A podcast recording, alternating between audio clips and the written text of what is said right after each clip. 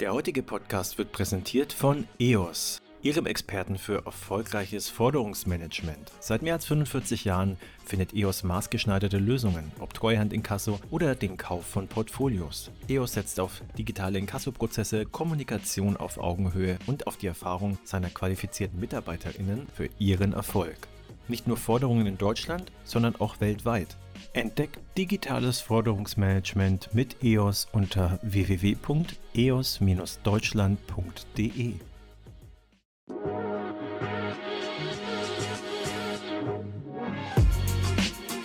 Payment and Banking, der Podcast aus der Mitte der Fin, Tech und Payment Branche. Unser Panel, das letzte Panel, Technologie. Finanzinstitutionen werden heute weltweit wie Technologieunternehmen bewertet. Technologie ist der Werttreiber. Eine weltweite Studie zu Finanzinstitutionen zeigt auch, dass die Spreizung weltweit in der Profitabilität enorm auseinandergeht. Die Spreizung verstärkt sich also. Spreizung, woran liegt das? An Technologie, an User Experience, an besserer operativer Effizienz, die sich übersetzt in Kundenonboarding, in schnellere Abwicklung, effizientere Abwicklung, größere Transformationsrate bei Kunden. Wenn man auf die Zahlen nochmal schaut, profitable Banken, die im obersten Quantil Ziel sind, oder nicht nur Banken, Finanzinstitutionen, haben 50 Prozent der operativen Kosten wie normale Universalbanken, die im unteren Quartier sind. Und nicht nur das, das Ertragswachstum bei profitablen Banken im oberen Quantil ist viermal so hoch wie bei den unteren Universalbanken weltweit oder Finanzinstitutionen gehören ja auch Asset Manager dazu. Aber Universalbanken, die sehr stark auf Bilanzwachstum setzen.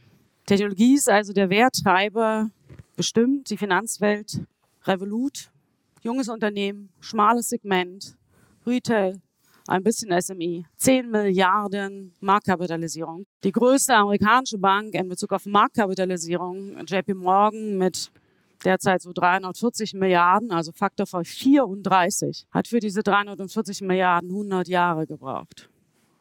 Technologie ist der Treiber. Und deshalb möchte ich heute gerne diesen Wachstumstreiber mit euch diskutieren und möchte euch als allererstes bitten, euch kurz vorzustellen. Hallo, ich bin Iris. Ich habe die letzten 15 Jahre in Frankfurt verbracht, meine Karriere bei Clifford Chance begonnen als, Anwält, als Anwältin und dann über Projektmanagement in, bei WCG in der Deutschen Bank, wo ich Katrin kennengelernt habe, für die ich da gearbeitet habe. Und dann bei der Silicon Valley Bank fortgesetzt, wo ich zuletzt die stellvertretende Deutschlandschefin war für die Marktfolgeseite und habe mich letztes Jahr selbstständig gemacht Axel. Ja, hallo. Mein Name ist Axel Wiant, seit 30 Jahren in der Finanzbranche unterwegs, seit 15 Jahren im Bereich Fintech unterwegs und seit äh, sechs Jahren selbstständig mit Lehraufträgen als Investor, als Berater für Fonds, für Fintechs und als Aufsichtsrat. Ich freue mich, dass ich auf dem Panel bin. Kerstin. Danke. Hi, ich bin Kerstin Schneider, Mitgründerin und CFO von Unit Plus. Das ist ein Fintech, das zum ersten Mal Asset Management und Payment sozusagen verknüpft miteinander. Davor war ich sieben Jahre in der Unternehmensberatung für Financial Services, habe also ausschließlich Banken beraten. Das waren eher größere Institute in meinem Fall, aber auch da mit dem Schwerpunkt auf Asset Management, Private Banking und Wealth Management. Also eigentlich eher der kapitalmarktnahe Bereich. Hallo, Andreas, mein Name ist Andreas Wolf. Ich habe zwei Hüte auf. Ich bin einerseits bei Raisin, in Deutschland eher unter Weltsparen bekannt, Wealth-Anlageplattform und bin Chief Commercial Officer bei der Raisin Bank. Klingt ähnlich, ist aber was anderes. Das ist ein Banking-as-a-Service-Anbieter, sprich wir liefern Infrastruktur, Produkte, Backend-Funktionalitäten für Fintechs und andere, um die im Finanzbereich zum Laufen zu bekommen. Perfekt, Dankeschön. Dann lasst uns anfangen am besten, wir sprechen erstmal über so ein paar Technologien und Technologietrends. Was sind Anwendungsgebiete, was sind Auswirkungen, was kommt noch und was muss auch geschehen?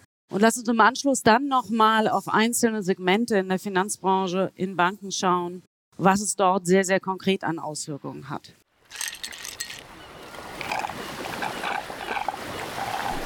Na, wünschst du dir auch schon den Urlaub zurück? Dann haben wir genau das Richtige für dich. Three Days of Fintech, dein Fintech Getaway zum Jahresabschluss. Payment and Banking feiert die Szene mit drei Tagen Top-Events für Fintech und Digital Finance. Seid vom 16. bis zum 18. November live dabei bei den Fintech des Jahres Awards der Transactions 22 und der CryptX. Los geht's am 16.11. mit den Fintech des Jahres Awards, unserem Gala-Dinner und der großen Fintech des Jahres Show, wo wir die relevantesten und innovativsten Unternehmen aus der Finanztechnologie prämieren. Dieses Jahr bunter und spannender als je zuvor. Weiter geht's am 17.11. mit der Transactions 22, die Rückkehr unseres legendären Events mit den wichtigsten Köpfen der Digitalisierungs-, Payment- und Banking-Branche. Lernt aus erster Hand von den Experten der Szene, was die Fintech-Branche aktuell bewegt und wo die Trends von morgen liegen. Das große Finale steht dann im Zeichen von Web 3.0 und der Blockchain. Erlebt die Zukunft des Internets, der Finanzwelt und der Geldanlage auf der CryptX und lernt von den wichtigsten Köpfen der Branche alles über Trends und Entwicklungen rund um Krypto, Blockchain und digitale Assets. Also, worauf wartest du noch? Sicher dir jetzt deine Tickets und folge dem Link in den Show Notes. Die erste Technologie, die man immer nennt, ist Blockchain. Axel, du hältst Vorlesungen über Blockchain in den USA und in Deutschland. Was muss noch passieren und was sind spannende Anwendungsgebiete in der Zukunft? Ja, also vielleicht erstmal vorab. Wir haben natürlich jetzt den, den Perfect Storm und alle können sehen, dass Krypto nicht too big to fail ist. Das heißt, es gibt in dem Universum keine Sicherheitsnetze, keine Einlagensicherung, keine Zentralbank, keine Regierung. Es wird aber eine Menge Regulierung geben und geben müssen. Das ist auch richtig so. Aber Krypto wird nicht untergehen und die Blockchain-Technologie als langfristige Infrastrukturtechnologie, gerade für den Finanzsektor, wird sich durchsetzen. Wir müssen der Technologie nur auch die 40 Jahre geben, die wir bis hierhin dem Internet gegeben haben. Das ist, glaube ich, ganz wichtig. Ich sage mal, die Anwendungsgebiete, die ich sehe, wir haben auch vorher schon darüber diskutiert, sind natürlich erstens das Thema Stablecoins. Endlich gibt es ein oder wurde angekündigt, ein Euro-denominated Stablecoin. Das ist höchste Zeit. Hing natürlich auch ein bisschen mit dem Zinsniveau zusammen, aber ist auf jeden Fall höchste Zeit. Die Technologie halte ich für sehr vielversprechend. Im Bereich Securities, Tokenization, das ist auf jeden Fall etwas, was sich durchsetzen wird. Und auch hier braucht es Zeit, bis man eine neue Infrastruktur etabliert hat.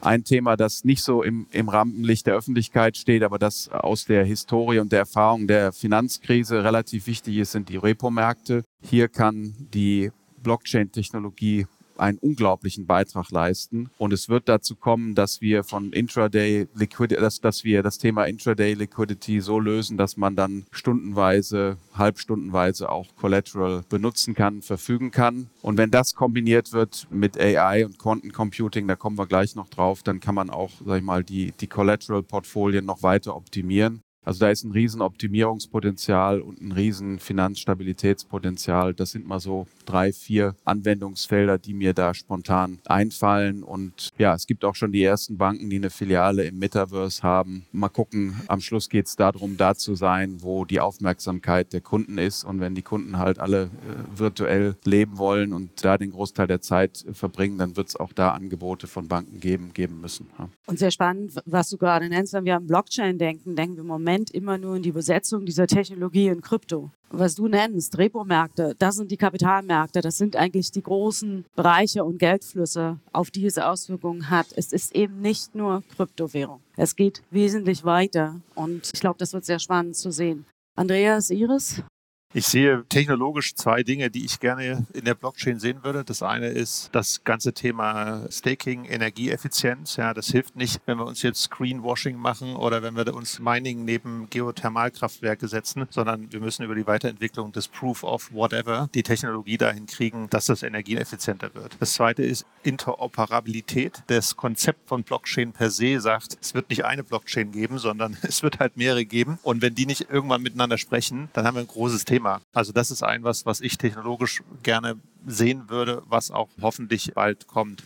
Ein, zwei Worte vielleicht, die Use Cases, ich sehe das wie du, B2C, ja, natürlich wird es Krypto geben. Ich weiß nicht, wie vorne, wenn man auf die Hanauer Landstraße geht, in die Autowaschanlage, wie viele Leute auf den Stablecoin Euro warten. Das wird es alles geben, aber ich sehe auch die Haupt-Use Cases im Bereich Smart Contracting, Teilhabe an Besitzwerten, nicht unbedingt der Lamborghini, der auf dem vorigen Panel angesprochen wurde, aber wenn wir demnächst Häuser finanzieren wollen in veränderten Zinsmärkten oder auch andere Sachen, also Smart Contracts und B2B-Use Cases sind für mich die, die das Ganze auch treiben sollten als Anwendung für die Blockchain. Letzter Satz. Das Thema Regulatorik, ich glaube eher, wir hängen regulatorisch mehr hinterher als technologisch. Und da geht es um tausend Sachen, ja. Bestimmbarkeit von Sachen, Sachenrecht, Jurisdiktion, Geldwäsche, Datenschutz. Ich weiß gar nicht, wo ich, wo ich aufhören soll. Da wird der Lag eher herkommen als aus der Technologie selber. Blockchain als einer der großen Kritikpunkte in der heutigen technologischen Umsetzung ist langsam, bindet unglaublich viel Energie und die Anzahl der Transaktionen, die man tatsächlich pro Zeiteinheit durchführen kann, ist gering. Was seht ihr da? Ja gut, also ich glaube, wenn ich da nochmal reinspringen darf, dass nochmal, wir sollten nicht den Fehler machen, dass wir eine Technik, die erst ein paar Jahre alt ist, mit dem Stat, also es wird nur den Status quo beurteilen. Wir müssen das Potenzial sehen. Und es gibt in der Blockchain-Technologie im Layer One das sogenannte Trilemma und da geht es um die Frage Sicherheit, Dezentralität und Geschwindigkeit und Durchsatz. Und da wird unheimlich viel Geld reingesteckt, da in diesem Trilemma das zu optimieren. Und es gibt mittlerweile auch schon sehr schnelle sogenannte Layer One Protokolle, die aber allerdings etwas kritischer gesehen werden, was die Dezentralität angeht. Und man wird in diesem Space ein Optimum finden. Ich glaube im Übrigen, wenn ich das noch anfügen darf, einen interessanten Use Case, den ich auch sehe und was ich extrem spannend finde, ist, wenn Real-World Assets verbunden werden mit den Protokollen in DeFi und das Ganze passiert dann in, in whitelisted Environments, weil am Schluss geht es darum, dass ich glaube fest daran, dass das, was automatisiert werden kann, auch automatisiert werden muss. Und am Schluss vielleicht noch, noch ein Gedankenspiel. Stellen wir uns mal vor, wir hätten einen tokenisierten Eigentumsregister, Hypotheken und ich würde quasi das Eigentum an meinem Haus in einen Smart Contract stecken und im Gegenzug kriege ich dann einen entsprechenden Kredit ausgezahlt und dann muss ich monatlich mit Tokens wiederum bedienen. So, dann können wir uns ja alle vorstellen, dass man einen Smart Contract programmieren kann, der wenn 90 Tage lang nichts gezahlt wird, automatisch die Eigentumsüberschreibung macht. Und zwar von dem Hausbesitzer zur Bank. Was will ich damit sagen? Wir müssen uns auch überlegen, in welcher Welt wir leben wollen. Ja, und das geht gegen die Konvention, aber es ist technisch möglich. Und ich sage auch, wenn wir das machen, wird der Hauskredit dramatisch billiger. Ja, weil dann dauert es in einigen Ländern nicht mehr sieben, acht Jahre wie heute noch in Italien, damit die Banken vollstrecken können. Also das ist alles schon technisch, theoretisch möglich. Klar, es braucht auch den Staat, es braucht die digitale Identität, es braucht das digitale Grundbuch. Aber die Effizienzpotenziale sind riesig, nur wir müssen uns immer überlegen, ob wir in dieser Welt, wo dann nach 90 plus einem Tag wirklich Schluss ist, leben wollen. Ja? Ja, du hast ein gutes Stichwort gegeben, Prozessautomatisierung. Hattest du gesagt, wir, wir, müssen, was kann man digitalisieren, wo kann man schneller werden? Lass uns mal auf Prozessoptimierung und Automatisierung übergehen. Da ist ja extrem viel passiert. Ne? Jedes Fintech kann das par excellence oder existiert morgen nicht mehr. Was kommt noch? Was ich in dem Bereich besonders spannend finde, ist, dass es viel mehr Optionen gibt als vorher. Also die Frage Make or Buy ist heute viel komplexer und man hat viel mehr Möglichkeiten, weil du hast schon gesagt, ne, viele Fintechs machen das per Excellence. Es wurden auch einfach viele Fintechs von Geldgebern unterstützt, die diese Prozesse von traditionellen Banken und anderen großen Unternehmen ähm, digitalisiert haben, also alle Standardprozesse. Das heißt also, für Standardprozesse gibt es inzwischen günstige Software-as-a-Service-Programme, die in der Cloud laufen, die man noch nicht mal selbst betreiben muss, so dass es da einfach viel einfacher geworden ist, Standardprozesse wirklich gut zu digitalisieren. Weiterhin hat man für individualisierte Prozesse, die nicht so standardisiert sind, auch mehr Möglichkeiten. Zum einen kann man mit einem Bot arbeiten und den quasi menschliches Handeln nachsimulieren lassen. Man kann natürlich ganz normale Software selbst bauen, ja. Das ist wahrscheinlich die langsamste Möglichkeit. Da kommt aber auch Low-Code wieder ins Spiel, wo Prozesse viel schneller als noch vor fünf Jahren durch Low-Code quasi wie mit Lego-Blocks von Programmiercode zusammengesetzt werden können. Das kann sogar jemand, der nicht studiert hat, äh, der nicht ähm, Software Engineering studiert, so wie ich. Ja. Also das demokratisiert quasi auch die Prozessoptimierung, gerade in kleinen Unternehmen wie Fintechs, wo der Bedarf an Entwicklern sehr groß ist und es relativ schwierig ist, Softwareentwickler zu bekommen. Was kommt zusätzlich, glaube ich, auch noch? Einmal der Punkt, dass es deutlich mehr in das Leben überhaupt von Nutzerinnen und Nutzer integriert wird. Momentan ist irgendwie Banking noch so ein gefühlt häufig in der Adaptation Rate auch einfach ein, ein großer Block, der erstmal separat losgelöst ist von dem ganzen Leben. Ich glaube, dass es deutlich integrierter werden kann und auch sollte. Technologie, sagst du, richtigerweise ist auch größtenteils schon da. Deutschland aber oder generell Europa vielleicht noch nicht ganz so, so angenommen. Und wenn man sich jetzt mal zum Beispiel anschaut, in Asien, die sind Beispiel Payments in dem Fall von Cash relativ schnell direkt auf Mobile gegangen, weil sich das eben so in deren Entwicklung sozusagen direkt äh, eingebettet hat. Bei uns kamen eben erst die Karten. Das ist jetzt irgendwie eine alte Legacy, die wir eigentlich rumschleppen und auch so schnell gar nicht loswerden. Und bis zu dem Schritt, dass wir jetzt auch irgendwie mal in Richtung Mobile kommen, das wird eben noch einen Moment dauern, obwohl das eigentlich schon der nächste Step wäre. Also ich glaube, gerade in die Richtung sind wir auch in Europa vor allem, könnten wir noch schneller sein, was das betrifft. Vielleicht als Ergänzung, ich sehe in dem Thema zwei Sachen, die mich umtreiben. Das eine ist digitale Identität, wir haben es schon angesprochen. Kann nicht sein, dass mein Single Sign-On irgendwie immer Google ist. Warum ist das nicht eine Bankidentität, die auch proven ist? Oder von mir aus irgendjemand anders, aber irgendwie eine GWG-konforme digitale Identität würde viele Dinge leichter machen. Und das zweite ist, das klingt zwar jetzt altbacken, aber wirklich eventbasierte und Realtime-Architektur in allen Prozessen, weil dieses ganze Thema Embedded Finance, ja, das ganze Thema Payments, auch viele der Probleme, Probleme, die wir heute haben mit Race Conditions und so weiter, hängen halt daran, dass wir immer noch sehr viel Batch Processing machen und halt nicht in Realtime arbeiten. Ja. Dieser ganze Throughput von Maschinen, ja, die sind alle ausgelegt auf Spitzenlasten, statt einfach mal in Realtime Sachen zu verarbeiten. Ich glaube, da sind viele IT-Architekturen noch nicht drauf ausgelegt und das wird die große Challenge, die in alle in eine Architektur und in ein Modell zu kriegen, wo eben Realtime Transactions von allem möglich und der Standard ist. Also ich glaube, dass wir noch einen Schritt weitergehen müssen bei der Automatisierung und auch beim, beim Payment. Und ich sage mal, die Vision ist eigentlich für mich das Facebook Libra-Projekt, ja, das ja gescheitert ist. Wahrscheinlich, weil es zu schlecht kommuniziert wurde, weil es von Facebook selber kam und weil es auch unmittelbar eine weltweite Währung mit Reichweite 2,5 Milliarden Leute geschaffen hat. Aber eigentlich die Idee, dass man in einer App auf den Knopf drückt und sagen mal, bilateral Geld verschieben, äh, verschicken kann und Geschäfte in, in Millisekunde machen kann, in, in, in einer App äh, integriert, in meiner Plattform integriert, in meiner Kommunikationsplattform integriert, das ist doch eigentlich das, wo wir, wo wir hinwollen. Ja, heute gehe ich in den Laden und spreche mit den Leuten und dann lege ich das Geld auf den Tisch und in der, in, in, in der anderen Welt bin ich in meiner, meiner App, in meinem LinkedIn, meinem Facebook Facebook und da will ich dann auch Transaktionen machen können. Ja? Und da sind wir wieder bei der Stablecoin-Technologie. Da ist Potenzial drin und das ist eigentlich etwas, was wir automatisieren müssen. Ja? Dann können wir unheimlich viele Friktionen rausnehmen. Iris, du sprachst Low-Code-Softwareentwicklung an. Sag doch noch mal ein bisschen was dazu.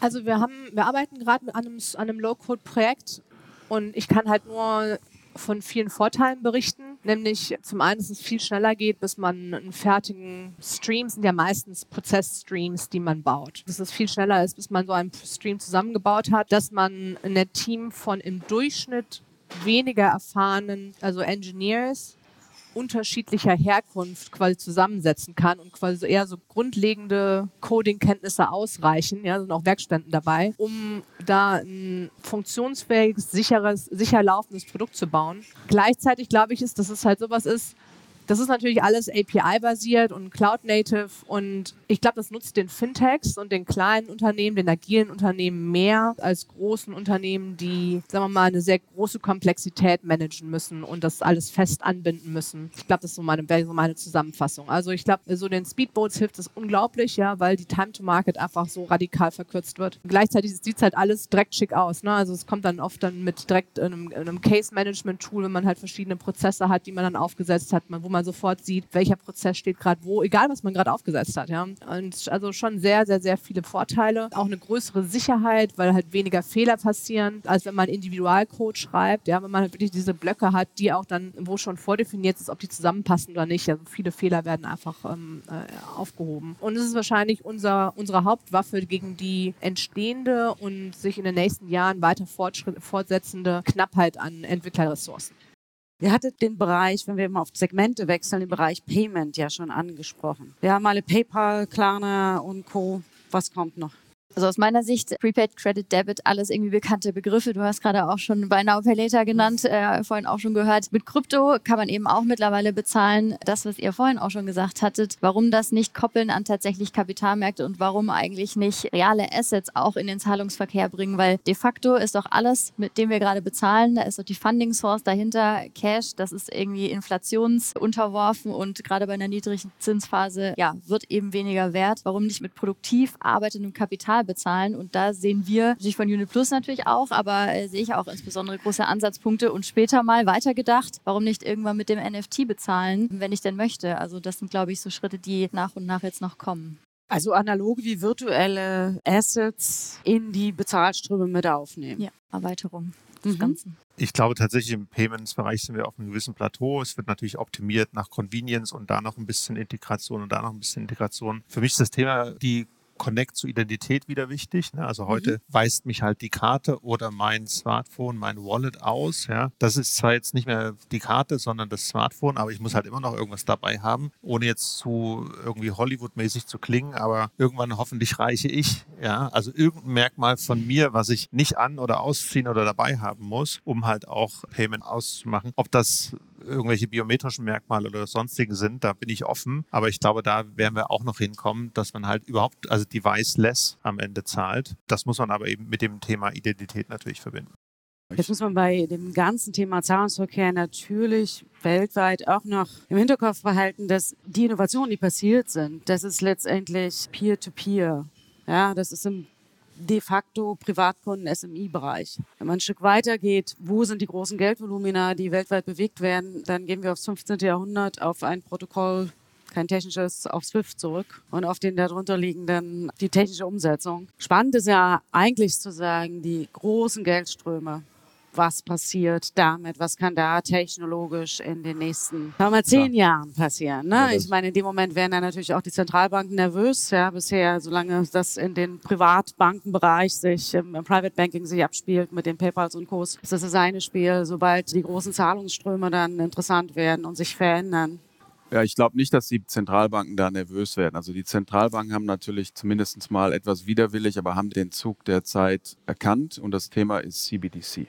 Ich glaube, das CBDC wird, wird die große Veränderung im, im Payment-Bereich geben. Das ist the white elephant in the room. Für die Zentralbanken ist das sehr schwierig, weil sie eigentlich kein Retail Payment Network betreiben wollen. Sie wollen auch die Innovationskraft des privaten Sektors erhalten. Und sie haben noch das Riesenproblem, dass wenn es Retail CBDC ist, dass ich dann die Finanzstabilität gefährde, weil wenn ich ein Konto bei der EZB habe, sprich CBDC, Euro CBDC oder Digital Euro, dann kann ich natürlich in volatilen Zeiten einen riesen Run auf das Banksystem auslösen, weil dann jeder lieber das Geld bei der EZB hält im Konto oder bei der Bundesbank, äh, um es konkret zu sagen, als bei einer Geschäftsbank. So, das ist das große Problem, an dem die Zentralbanken tüfteln. Das versuchen sie entweder jetzt über Mengenbegrenzung oder über Preisdifferenzierung in den Griff zu kriegen. Und dann steht natürlich noch die ganze Frage der technologischen Infrastruktur im Raum. Da gibt es auch verschiedene Modelle, aber das Thema CBDC ist ja nicht nur Retail, sondern ist vor allen Dingen Wholesale auch. Und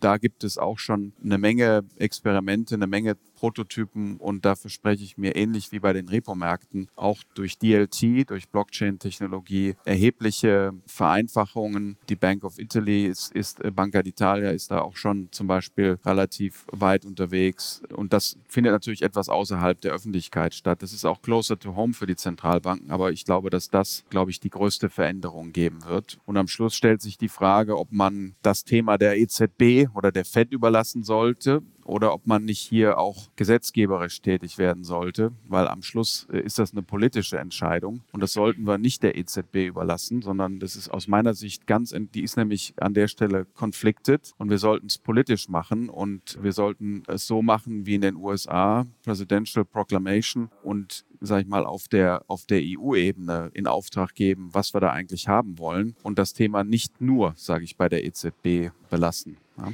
Aber wenn ich da gerade einmal äh, einhaken darf, ist denn aus deiner Sicht, springt man da sozusagen aus deiner Sicht direkt drauf oder ist es, ist es nicht eigentlich so ein inkrementeller Schritt, dass man eher sagt, erstmal muss Swift, was du gerade erwähnt hast, eigentlich noch deutlich schneller oder besser laufen, beziehungsweise auch wenn man jetzt an Lastschriften denkt, das dauert immer seine Zeit, muss es da nicht mehr Realtime erstmal geben, bevor man auf so ein Thema geht?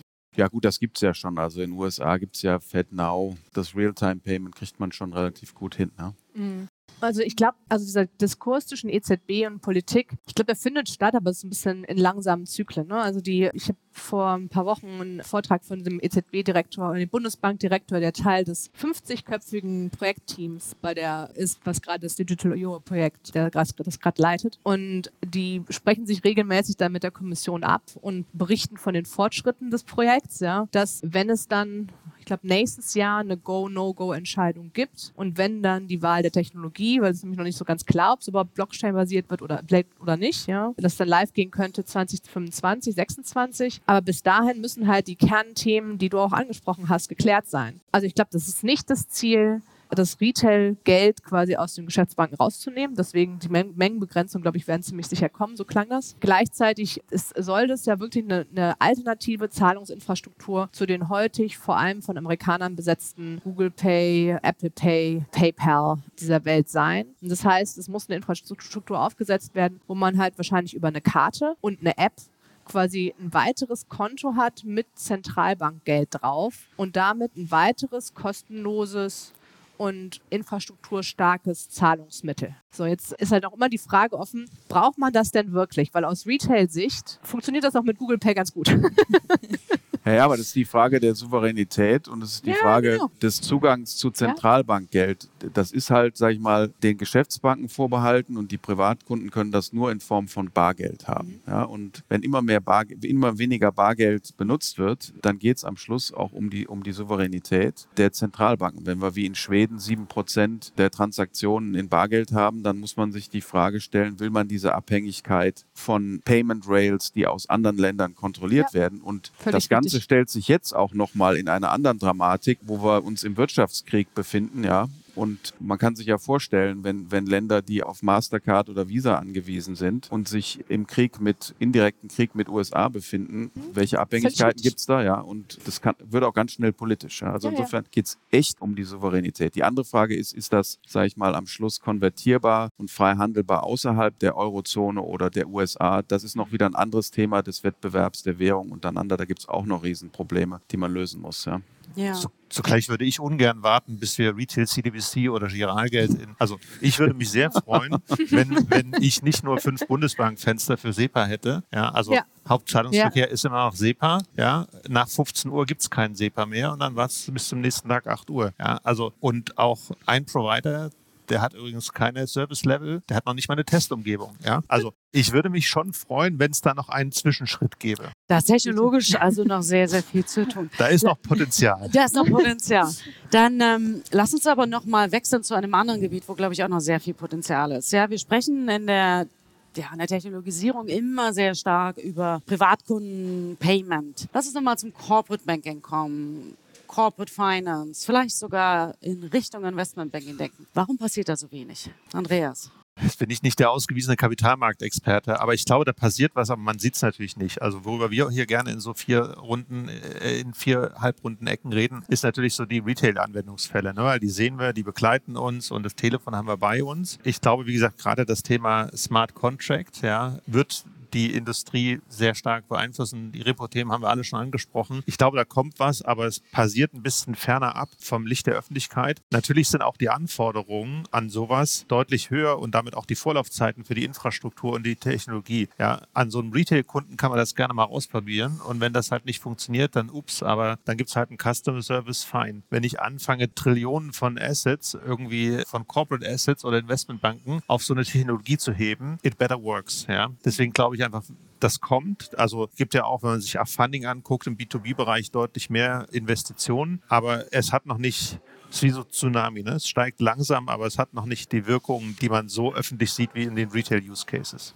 Denke auch, dass da die regulatorischen Hürden natürlich eine Rolle spielen. Also gerade jetzt irgendwie Verwahrung, Verwaltung von Assets beispielsweise denke, dann hat man da, kreiert man da sozusagen eine Sollbruchstelle, die seine Berechtigung hat, aber die zu überwinden oder da wirklich seamless zu automatisieren und zu arbeiten, das macht es, glaube ich, ein bisschen schwerer, dass da die großen, dass da die großen Sprünge kommen. Und äh, witzigerweise die Diskussion heute Morgen zu Brokerage as a Service hat ja eigentlich auch ganz gut gezeigt, dass genau da eigentlich immer wieder Dinge verloren gehen und auch mittels APIs und so weiter eigentlich noch besser gearbeitet werden kann, wo man, glaube ich, noch nicht, zumindest hier äh, auf dem, auf dem neuesten Stand ist, um das überhaupt überbrücken zu können. Also ich denke, was Financial Services angeht, sind ja, was Retail Banking und Corporate Investment Banking auf der einen Seite angeht, unterscheiden sich ja fundamental. Du hast im Retail Banking viele Millionen, Milliarden kleine standardisierte Transaktionen. Die lassen sich super automatisieren. Das ist auch sind oft auch Transaktionen, die sind einfach erklärbar, braucht man nicht, braucht man nicht viel Beratung, ja, sondern der Kunde kann das über eine App oder online, klick, klick, klick, alles schnell durchführen. Das ist einfach zu automatisieren, das ist einfach zu verstehen. Das haben auch die VCs alle verstanden. Man hat wenig operatives Risiko, weil alles standardisiert ist und automatisiert ist. Und das sind natürlich auch die ersten Unternehmen, die richtig die, die VC-Geld bekommen haben und die auch skalieren konnten. Auf der anderen Seite hat man große Transaktionen, alles sehr individuell. Und Individualisierung ist ja in Software immer total teuer. Das heißt, das lohnt sich auch viel weniger. Also ich, ich bin nicht sicher, ob ich also an den Tsunami glaube. Ich glaube einfach, das lohnt sich total im Retail-Bereich und je mehr es corporate wird und je mehr individueller, je größer die Transaktionssummen, je kürzer auch die Zeit, die man halt, äh, je länger die Zeit ist, mit dem, die man sich mit dem Thema befassen muss, um die Komplexität zu, ähm, von einem, sagen wir mal, multinationalen Konzern wirklich zu erfassen, desto weniger lohnt sich diese Automatisierung, sodass es da eine natürliche Sollbruchstelle irgendwo in der Mitte gibt, bis dahin sich lohnt und irgendwann auch einfach nicht mehr. Ich denke zum Beispiel so klassisches Investmentbanking, ob das jemals komplett digitalisiert wird, jetzt mal von Excel abgesehen, gesehen. Das war, glaube ich, der größte Technologiesprung in dem Bereich. Ja. Aber ob das weiter digitalisiert wird als Satz, ich bin nicht sicher. Ja, gut, es gibt ähm, für Technologie im Bereich Corporate Banking, Wholesale Banking ein paar Beispiele. Also sicherlich das Thema sagen wir mal, automatische Auswertung von Verträgen und Datenräumen ja, mit AI. Ich suche nach einer Change of Control Klausel in 1000 Verträgen. Ja, da kann ich teure Anwaltsstunden in Auftrag geben oder ich lasse da Algorithmen äh, drüber gehen. Das ist ein Beispiel. Das zweite Beispiel sicherlich ist, sind, sind Optimierungsthemen bei Portfolien. Ich glaube, da wird es auch einen Wettlauf geben über, äh, um, um Quantencomputing, ja, denn da geht es dann am Schluss um, um Rechenpower. Wer kann am meisten optimieren? Also nach dem Zugang zu den Daten, wo sich ja die Hedgefonds drum kloppen, geht es um den Zugang zu, zu Rechnerleistung und Optimierung für die richtigen Trading-Strategien. Auf der Corporate-Seite nochmal sicherlich Cash-Management-Lösungen mit, mit Smart Contracts. Das sind, sind auch Beispiele, die jetzt nicht so weit weg sind und wo es auch schon Anwendung gibt. Ja. Vielleicht ein, ein Thema, von dem ich vorgestern gehört habe, was ich spannend fand, ist, dass SAP für eins ihrer ERP-Systeme angefangen hat, wie eine Art API für Financial Reporting rauszubringen, was quasi ermöglichen würde, die Realtime-Geschäftsdaten aus diesem ERP-System quasi zu exportieren und anderen Leuten zur Verfügung zu stellen. Ich kann mir zum Beispiel vorstellen, dass das eine Möglichkeit wäre, potenziellen Kaufkandidaten solche Daten zur Verfügung zu stellen und dadurch die Due Diligence zu vereinfachen, wenn man, wenn man jetzt eine entsprechende Software hat, die direkt aufnimmt und die das wahrscheinlich schneller durchführen kann. Aber das ist so vielleicht einer der wenigen Bereiche, so der Bereich der Finanzanalyse, da kann man wahrscheinlich einiges machen, aber viele andere Bereiche, gerade die Beratung in dem Bereich ist, glaube ich, ja, sehr manuell und das ist auch gut so. Also was ich raushöre, sobald es in, jetzt sind wir mal klassisch, Core, Corporate Banking, Großkreditvergabe, ist individuell, man kann etwas tun, wie du sagst, sagst du mit Machine Learning, Kreditverträge durchforsten, man kann bestimmte Strecken digitalisieren, aber am Ende braucht sie große Bilanz einer Bank und ja gut, das ist ja die regulatorische Frage, aber nochmal ein anderes Beispiel ist zum Beispiel Trade Finance. Dokumentärer Warenkredit. Das ist ein extrem ineffizienter Prozess mit unheimlich vielen Parteien. Und die Frage ist, kann man da nicht mit, mit DLT und Blockchain-Lösungen optimieren? Klar, da müssen alle mitspielen, da muss es Standards geben. Das ist nicht so einfach, das durchzusetzen, aber das ist ein, ein offensichtliches Optimierungsfeld, das jetzt, sag ich mal, an der Kundenschnittstelle für den Corporate-Kunden nicht so viel verändert, aber das das Leben für die, für die Banken sicherlich einfacher macht. Ja, das nächste Thema ist das ganze Thema der Überprüfung der Korrespondenzbanken. Ja, da geben die, die Großbanken Turm neben Turm neben Turm, geben da Millionen jedes Jahr aus, ja, um, um das ganze Korrespondent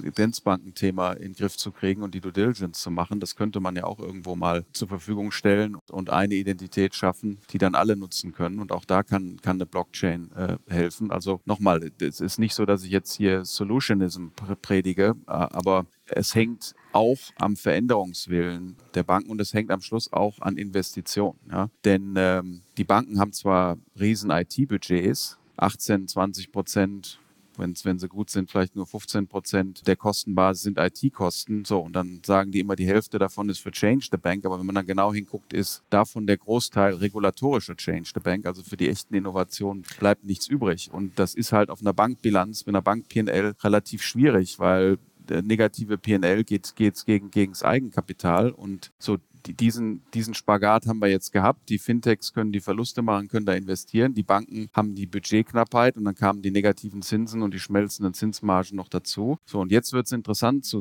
äh, sein zu sehen, ob nicht die Kapitalmärkte bzw. Die, die, die, Private Capital Markets und die Public Capital Markets helfen, das, das Ungleichgewicht wieder in, in Griff zu kriegen. Und dann sind natürlich auch an der Stelle wieder die großen Banken im Vorteil, weil die können sich dann leisten, ein Fintech zu übernehmen und die großen Banken können sich auch leisten, diese großen Budgets äh, zu fahren, um solche Technologien zu entwickeln und zum Einsatz zu bringen. Also insofern haben wir ein Riesenthema in Europa, dass die Banken immer noch nicht anständig konsolidiert sind und deshalb kann ich auch die Volksbanken nicht, nicht verstehen, die wieder jeder äh, politischen... In den Bereich, Bereich ich, sollten wir jetzt auch vielleicht hoffe, nicht dass, mehr reingehen. Ähm, ich hoffe aber, dass Banking äh, mehr ist als Banken. Also weil ja. am Ende braucht es ja nicht nur Banken. Ja? Und andersrum, wenn wir Banking immer auf Banken sozusagen kaprizieren, wenn man sich mal die wirklichen Mammutaufgaben anguckt, Net Zero, Infrastruktur, Digitalisierung, ich glaube im Leben nicht, dass unser Staat und die Bankbilanzen das alles finanzieren werden.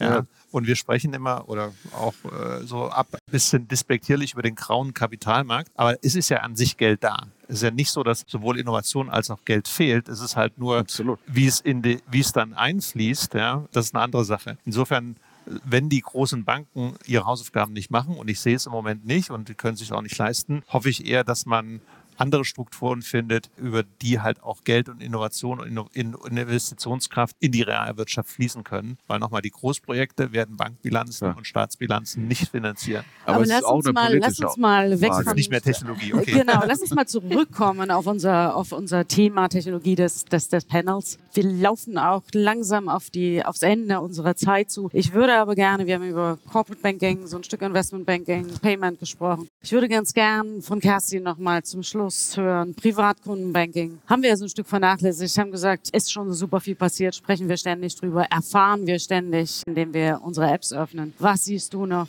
Ein Abschlusswort zum Privatkundenbanking. Du suchst nach einem besonderen Weihnachtsgeschenk für deine Mitarbeitenden und GeschäftspartnerInnen? Wir haben eine Empfehlung, von der wir selbst begeistert sind.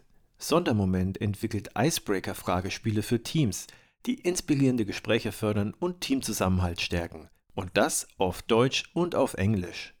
Erfahre mehr auf sondermoment.com/teams und sichere dir jetzt mit dem Code PAB22 satte 20% Rabatt. Damit sorgst du sicher für eine Überraschung und überzeugst mit einem Geschenk, das garantiert nicht 0815, sondern bedeutsam ist. Sondermoment.com Teams. Was ich da noch sehe, also insbesondere tatsächlich Technologie, vielleicht nicht unbedingt der krasseste Technologietreiber, aber tatsächlich eine deutliche Vereinfachung, mehr Flexibilität in diesem ganzen Thema, dann aber auch schwingt mit UX, UI deutlich einfacher machen als das, was es irgendwie heute ist.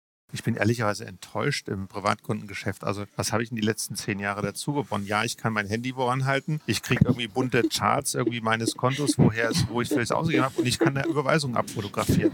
Aber ehrlich, viel mehr hm. Also ich, ich hoffe, ich bin jetzt selber nicht im, im Privatkundengeschäft aktiv äh, in meinem Job, also als Raisin Bank, aber ich hoffe schon, dass da noch irgendwas kommt. Und wenn es nur die vernünftige Auswertung von Daten ist, die mir dann sagt, bitte kauf nicht das dritte Paar Schuhe nochmal nach oder so. Also ja. Das dritte Paar Schuhe. Wunderbar. Dann als allererstes schon mal ganz herzlichen Dank an euch. Ich muss auch insbesondere sagen, danke an Iris. Die hatten mich heute Geburtstag und hat trotzdem gesagt, sie kommt. Und damit möchte ich gerne an Mike übergeben und die Diskussionsrunde eröffnen. Sofern es äh, Diskussions noch Fragen gibt. Ich schaue in die. Äh, doch, es gibt. Oh, kleine Runde, aber es kommen noch Fragen. Das ist sehr schön.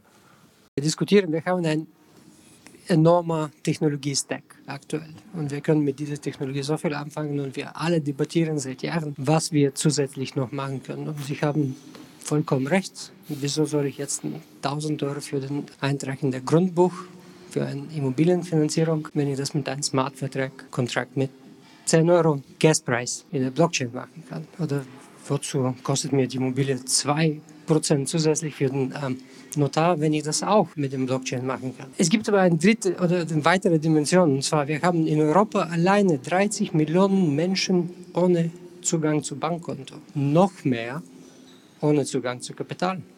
Weltweit sind die Zahlen noch besorgniserregender. Und wir haben diese enorme Technologie-Stack, was wir nutzen können, aber wir haben nicht genug Use Cases. Wie machen wir die Dienstleistungen, die Finanzdienstleistungen zugänglicher? Und die Frage ist, sehen Sie dort Potenzial? Weil wenn die nächste digitale Revolution mehr Menschen anteilig weltweit abschneidet, ist es kein Erfolg. Ist das eine gesellschaftspolitische oder politische Frage, eine Technologiefrage? Ja gut, das ist, also die Technologie erlaubt schon, also mit relativ geringen Kosten, ich sag mal, auch an, an Kunden heranzutreten und Kunden zu bedienen, die nicht den Customer Lifetime Value haben, den, sage ich mal, den man braucht, um in einer Filiale oder, oder woanders mit einem höheren Kostenapparat bedient zu werden. Also da hat die Technologie schon unheimlich viel verändert, weil am Schluss kann ich alles hier über ein Handy machen. So, das ist mal der erste Punkt. Der zweite Punkt ist, dann hängt es natürlich häufig daran, an, auch an der, an der Identität und der Identifizierung. Das ist auch ein Thema. Das ist dann sicherlich ein, ein politisches Thema. Ja, das darf man nicht vergessen. Aber das Thema, dass ich zum Beispiel ja, ETFs oder also Anlagevermögen wirklich in Bruchteilen anbieten kann, ja, Stichwort Acorn und andere, das zeigt ja auch schon, dass ich eben über die Technologie und die Fraktionalisierung eben auch Leute bedienen kann und, und Leuten Zugang zu den besten Finanzlösungen geben kann, ja, was vorher nicht möglich war. Ja. Ich glaube, was man dann allerdings nicht vergessen darf, ist die, das Thema Financial äh, Education. Das gehört für mich zum Thema Financial Inclusion auch dazu. Und dann sind wir bei einer gesellschaftspolitischen äh, Diskussion. Ja, aber absolut würde ich unterstreichen, Technologie ist ein Enabler für mehr Financial Inclusion auf jeden Fall. Ja. Und schwierig wird es noch, ein letzter Satz, wenn man sieht, dass sich die Banken immer mehr aus der Fläche zurückziehen und mhm. dann bleiben jetzt gerade in älteren Gesellschaften Leute zurück, die nicht mehr so technologieaffin sind, ja, wie meine 82-jährige Mutter, obwohl die wird mich wahrscheinlich böse angucken, wenn ich, wenn ich das sagen würde. So, das ist natürlich jetzt im Übergang ein, ein Riesenthema. Ja. Aber auf jeden Fall mehr Financial Inclusion durch Technologie. Ja. Wir haben hier noch eine Frage. Genau, hallo, mein Name ist Jan Philipp. Ich habe eine Frage und zwar, ich, oder erstmal eine Anmerkung. Ich war sehr happy darüber, dass gerade nochmal erwähnt wurde, dass wir auf jeden Fall irgendwie CBDC benötigen, einfach nur, damit auch zum Beispiel im Capital Debt Market, dass wir da überhaupt die ganzen Use Cases mal umsetzen können. Weil aktuell wird ja viel über Finanzierung gesprochen, aber niemand kann durch Smart Contracts da vernünftig was umsetzen, weil wir immer noch keinen digitalen Euro haben. Also das nur vielleicht kurz als Anmerkung meine Frage geht genau in diesem Bereich äh, Educational Banking gerade nochmal rein oder Financial Literacy, wie man es auch immer nennen mag. Was glaubt ihr, vielleicht in die Runde gesprochen, was es da zukünftig in den kommenden drei bis fünf Jahren vielleicht im Retail Banking für Trends geben wird? Fokussiert sich das alles auf das Thema Gaming oder was gibt es noch für weitere Lösungen? Hoffentlich nicht. Ja. Warum nicht? Weil es zu gefährlich ist. Also ich meine, ist ja jetzt schon so, dass jugendliche Kinder in, in Spielen irgendwie viel Geld für virtuelle Gegenstände ausgeben, wo man sich im Nachhinein dann fragt, okay, ähm, vielleicht okay, hätte es auch eine anderen sinnvolle Verwendung gegeben, ja. Und das ist kein reeller Gegenwert, dagegen steht. Das ist natürlich dann auch immer total gefährlich, ja. Wenn man da, äh, also auch eigentlich am Ende, am Ende auch ein Inclusion-Thema, ja. Wie schützt man die Leute vor solchen Spielen, die sie quasi mit neurologischen Methoden dazu bringen, immer mehr Geld da auszugeben. Ja. Das ist aber auch wieder eher eine gesellschaftspolitische Frage. Kommt auf die Frage zurück, wie wollen wir eigentlich leben? Was wollen ja. wir? Was lassen wir zu? Du hattest es vorhin in einem ich, Kontext angesprochen. Ich glaube, es braucht sowohl öffentlichen Diskurs dazu, solche Themen müssen halt auch diskutiert werden. Geld ist immer noch ein Tabuthema. Ja? Wer redet über Geld? Und es geht bis hin zu, was haben wir eigentlich für Schulfächer? Ja? Also die Schulfächer haben sich in den letzten 60 Jahren unwesentlich geändert, der Kanon. Das ist übrigens auch historisch. Ne? Also es gab früher mal ein Fach Rhetorik, das war Pflicht an deutschen Schulen. Das ist dann irgendwann rausgefallen. Ich sehe wenig Innovationen, auch den Fächerkanon äh, sag mal, zu überarbeiten. Mhm. Jetzt gibt es dann vielleicht POVI in Englisch, ja, das ist schon mal ein Fortschritt, da legt man zwei Fächer zusammen und verbindet die, aber mal wirklich zu sagen, ja, bis hin zu, sollte nicht jeder ein Grundwissen über Wahrscheinlichkeit haben, über Geld haben und so weiter und eben auch eine digitale Bildung und eben den Umgang mit digitalem ja. Geld. Das geht von der gesellschaftlichen Debatte bis rein in was erzählen wir unseren Kindern in der Schule? Ja, Play to Earn ist, glaube ich, nicht die Antwort. Ja. Ja, Axie Infinity ist nicht die Antwort und die Gamification von, von Geldanlage und Retail Brokerage Trading ist gefährlich. Ja? Äh, und wir reden Bei Later auch. Ja. Genau, absolut. Wir reden, wir, reden über, wir reden über dann wieder Financial Education und wir reden auch über über Suchtverhalten. Ja? Ich bin Das da im, im Grundsatz total bei. Auf der anderen Seite kann man sich natürlich trotzdem die Frage stellen, warum holt man die Leute nicht genau da ab, wo sie gerade stehen in ihrem Leben? Und wenn das im Zweifel irgendwie 80 Prozent der Zeit irgendwo in der virtuellen Welt ist, im Zweifel versucht man sie darüber irgendwie zumindest abzuholen und dann vielleicht irgendwie in eine vernünftige Richtung zu natten oder so. Aber zumindest, ich glaube, diese Integration in, den, in diese Individualität wo man gerade steht als Person. Das, der 18-Jährige ist anders als die 29-Jährige, auch was die Bedürfnisse im Banking betrifft und auch wie sie sich verhält und so. Ich glaube, da muss Banking auch insbesondere nochmal stärker rein. Wir sind leider tatsächlich am Ende unserer Zeit angekommen. Ich glaube, es gibt noch noch- eine Frage, eine, eine Frage, Frage. gibt es noch. Ja. Dann gerne. Ich habe noch mal eine Frage zum digitalen Euro, weil ähm, High Level agree, aber wenn ich dann mal in die Details gehe, Souveränität ist für den Endkunden da draußen völlig irrelevant. Genau. Und im Bereich der Infrastruktur läuft es alles auf Tipps raus. Und du hast äh, das SEPA-Beispiel äh, genannt. Ähm, Tipps ist jetzt auch keine wirklich gute Infrastruktur, äh, die insbesondere viel, viel, viel teurer als die SEPA-Infrastruktur ist. Also von daher ähm, ist äh, Glauben, glaubt ihr, dass der digitale Euro nochmal die Kurve bekommt zu einem Produkt, was ein Problem beim Kunden löst auch wirklich technologisch stärker nach vorne geht? Oder wird es dann eines von vielen digitalen Payment-Initiativen, die wir mal getrieben haben und äh, über die dann keiner mehr sprechen will später? Ich denke, das wird am Ende eine von mehreren, mehreren Möglichkeiten sein. Und es gibt schon einen positiven Effekt auch für den Endkunden. Der kommt aber so ein bisschen hintenrum, nämlich weil er eine Alternative schafft zu den, zu den US-Bezahlungsdiensten und damit die Gebühren für die Händler senkt. Die sind ja mit Interchange Regulation in Europa eh schon geringer, aber einfach da noch einen zusätzlichen Wettbewerber auf den Markt zu bringen, der nicht da aus der, aus der Ecke kommt. ich glaube, das wird am Ende helfen, äh, auch dann die Preise für die Endkunden zu senken. Aber es ist halt ein, es ist ein Second-Order-Effekt, ja, weil genau wie du sagst, ne, ähm, erstmal funktioniert für den Endkunden ja alles. Und ich meine, vorher hat auch niemand mehr Geld für Öl bezahlt, bloß damit es nicht aus Russland kommt, ja.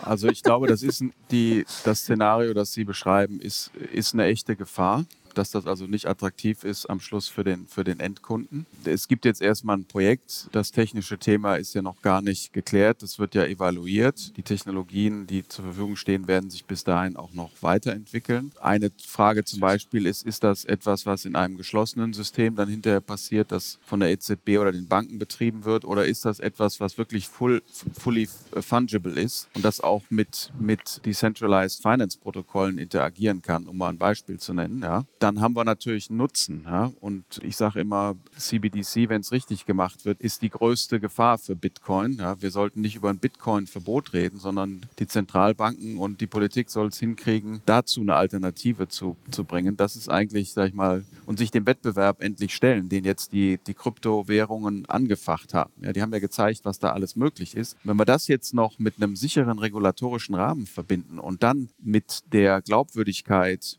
die EZB hoffentlich in ihrer Zinspolitik jetzt nicht verliert, dann haben wir, glaube ich, wirklich was hinbekommen. Und dann können wir auch echt Kosten einsparen als Gesellschaft und am Schluss auch für den Verbraucher Nutzen stiften. Ich bin skeptisch. Auf deiner Seite. Ich glaube tatsächlich, dass ich das nicht, äh, ich glaube, so viele ungeklärte Fragen, wo ich noch überhaupt keine Lösung sehe, von Anonymität, wer hat meine Daten, wenn ich irgendwas zahle und so weiter. Das wird so viele Alltagsprobleme bringen, wenn wir mal wirklich kurz davor stehen, das einzuführen. Und ich habe neulich einen schönen Artikel gelesen, auch wenn man als Fintech äh, sich ein bisschen outet. Bargeld ist auch demokratieförderlich, ja, weil wenn morgen jemand sagt, gibt jetzt kein Geld mehr, dann haben wir ein Problem. Ja, insofern, ich glaube, es wird eine Koexistenz von vielen Systemen geben. Das wird es auch geben, aber ich glaube nicht, dass in zehn Jahren das das dominierende Zahlungsverkehrsmittel äh, ist. Wir werden es erleben, oder? Hoffentlich. Jetzt gibt es ja, hoffentlich, genau. Jetzt gibt es natürlich ein paar Technologiethemen, die wir heute noch nicht angesprochen haben. Und ich freue mich auf die nächste Bex. Danke sehr.